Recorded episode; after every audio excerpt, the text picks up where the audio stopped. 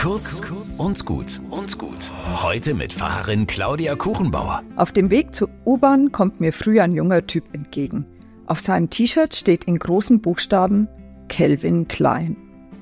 Wann ist es eigentlich passiert, dass wir Namen von Markenmenschen auf unsere Brust schreiben und damit durch die Welt gehen? Das war in den 90ern. Der süße T-Shirt-Träger war da noch gar nicht auf der Welt, aber ich. Und ich erinnere mich, dass die T-Shirts vorher Muster hatten, Blumen, Tiere, vielleicht ein Bild von Che Guevara. Und dann haben schlaue Marketingmenschen auf einmal gecheckt, dass man T-Shirts viel teurer verkaufen kann, wenn sie ein Image tragen, einen Markennamen, der für Schönheit, Jugend und Wohlstand steht. Menschen sind bereit, viel Geld auszugeben, um sich damit zu bebrüsten. Ich habe es immer schade gefunden, es wäre doch viel cooler, wenn Menschen ihre eigene Marke tragen, den eigenen Namen, die eigene Idee auf dem T-Shirt. Terry der Angler, Caro die Hundefreundin, Alex der Schrauber.